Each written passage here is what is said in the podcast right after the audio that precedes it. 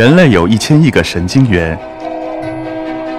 宇宙可视直径至少九百二十亿光年。从无限小到无限大，在中科院 SELF 讲坛一起探索未知的世界。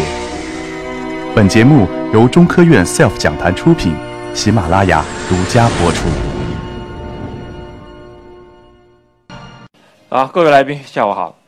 大家在屏幕上看到的这个，就是咱们国家自己研制的蛟龙号载人潜水器。那么它的下潜深度呢是七千米，在二零一二年的时候呢下到了七千零六十二米。这个深度的话呢，也是打破了这个作业型载人潜水下潜的这个世界纪录。那么目前的话，它也是国际上下潜深度最深的载人潜水器，有在役的这个下潜深度最深的一个。那么我呢比较有幸，从二零零二年开始就一直参与了整个蛟龙号的这个研制过程。所以呢，今天的话呢，我就跟大家讲讲这么所以在蛟龙号的一些事儿。那么大家可能比较关心的就是说，这个蛟龙号下潜那么深度，这么大一个东西，我们为什么要研究它？就是它这个背景是什么？那么实际上简单来讲的话呢，主要是两个方面。那么一个呢是科学，一个呢是资源。大家可以看到，就是说我们的星球。这个地球是一个蓝色的行星，那么它表面的百分之七十以上的面积都是被海水所覆盖。那么大家平时说到海洋的时候呢，首先想到的就是说辽阔的海面，对吧？还得想会想到阳光、沙滩，会想到这个巨浪，会想到台风。那么如果要说问题说大家对深海有什么海底下有什么了解啊？大家脑子里首先浮现的可能就是美丽的珊瑚礁。那么再往深里去，大家实际上绝大多数人都没有什么概念，所以。对于千百年来讲的话，对于人类来讲，深海都是一个非常神秘的一个领域。那么，像神秘的话，实际上就对应的就是说有很多未知，这就需要科学的问题去解决。那么这张图呢，实际上是借助了近年来的最新的声纳技术的发展，才能够绘制出了一张海，就是全球的海底地图。那么大家可以看到，这个海底地图，这个里面有很多这种这个像黑的那个是像这些。这些黑的，实际上都是海底的这些板块之间的裂缝。那么这些裂缝里面呢，有不断的有火山活动，有岩浆涌出来，它在不断的扩张。实际上，这个这个地方底下呢，有很多科学问题，就是需要科学家到那边去去研究，就这个我们地球的这个地质演化，一些深海的一些生物化学、物理等等方面的一些这个科学问题。那么这些深海的科学问题，大家也知道，就是我们这一海面到海底有好几千米的深度。我们人怎么能够下去？那么就需要有很多的工具。那么这个载人潜水就是其中一个非常有效的一个作业工具。那么利用这些工具呢，也取得了一些新的发现。比如像这个，就是美国的这个阿尔法号载人潜水器呃发现的一个具有颠覆性的一个东西。那么呃，大家看到这有很多生物。我们大家以前都认为就是说，生物的生存呢都需要有阳光、有空气啊。在深海的话，大家一般都认为深海呢是彼此。可以说是一个生命的荒漠，就没有多少生命了。但这个发现实际上完全颠覆了这个概念，就是说，在深海的话，有些这些生物的话呢，它完全不依赖于阳光，它是靠海底下冒出来热水，就温度很高的热水，最高可以到四百度高温的这个热水，靠它们里面的能量来维持生活，而且它的生物的群落呢非常的大。那么这种实际上完全颠覆了就是生命在什么样的条件下能够存在的这么一种认识。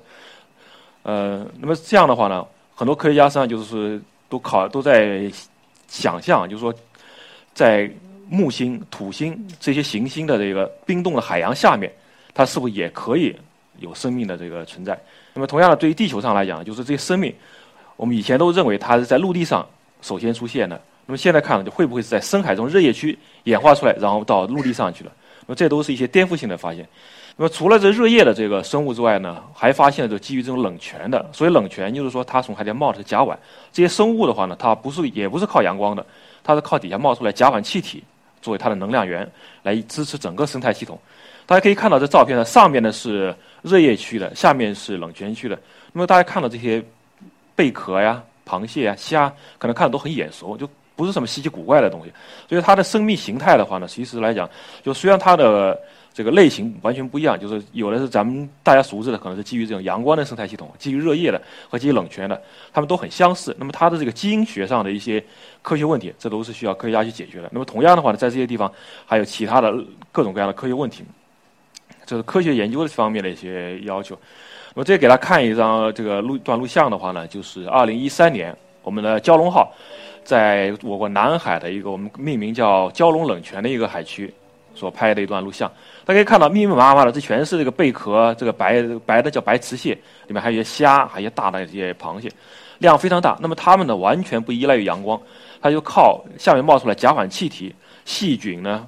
这个吃这个甲烷，然后这个大的这样的生物呢吃细菌，然后这么养养活的这么一个生态系统。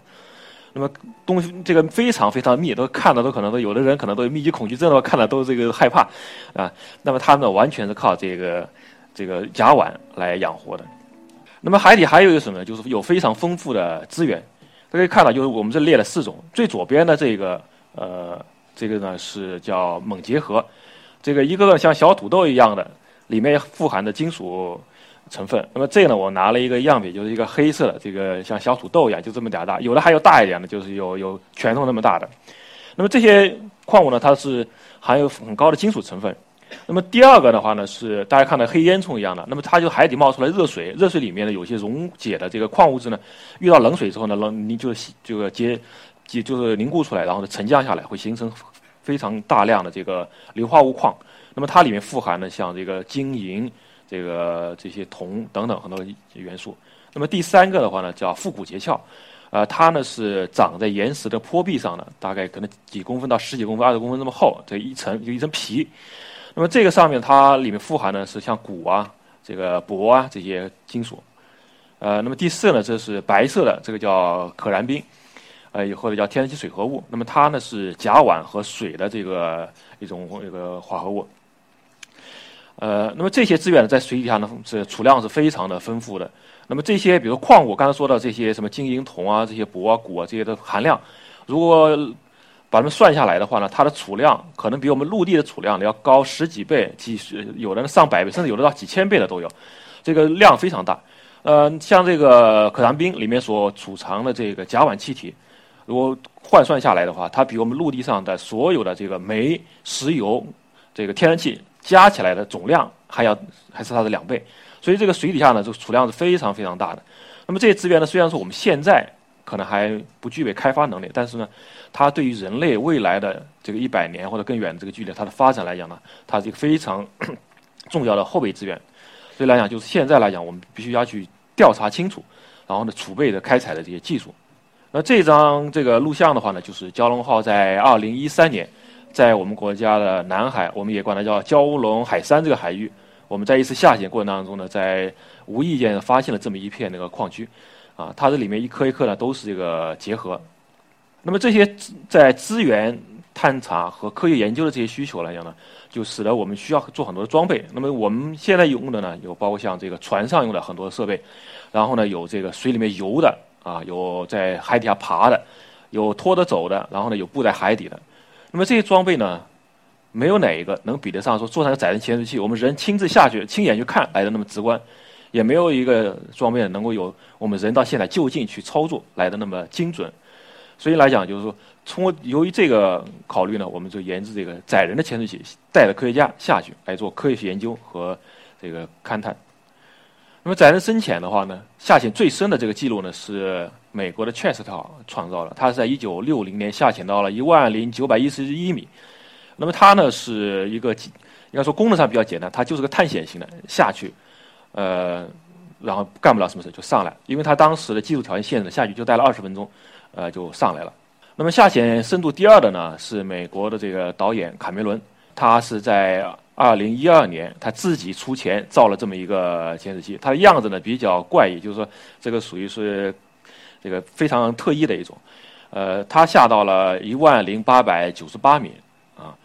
它这个呢是本身它是想下去拍电影的，所以呢它上面灯光、摄像机比较比较明显，哎，但是它下去之后呢，实际上就是这个就就坏掉了。就是基本上就没没干成什么事儿。他虽然也拍了一个电影回去，但是呢，这个效果并不是这个从这个潜水器的效果来，并不是太好。所以呢，它真正意义上它不是一个能够作业的一个东西。真正上下到海底下能够作业的潜水器呢是这么几个。大家看到这五个国家总共六这个做的东西。那么最左边的这个呢是美国的叫阿文号，虽然它的深度呢在这里面是最浅的四千五百米，但是呢它实际上是所有的载人潜水器当中。这个取得的这个成就是最大的，下潜次数最多，发表论文最多，科学发现最多，所以它是我们大家公认的，它是这个最成功的一个。那么像法国的鹦鹉螺号，呃，俄罗斯的和平号，这个是六千米的；日本呢造了一个是六千五百米的；咱们中国造的蛟龙号呢是七千米。就是在这个级别里面呢，我们是最深的一个。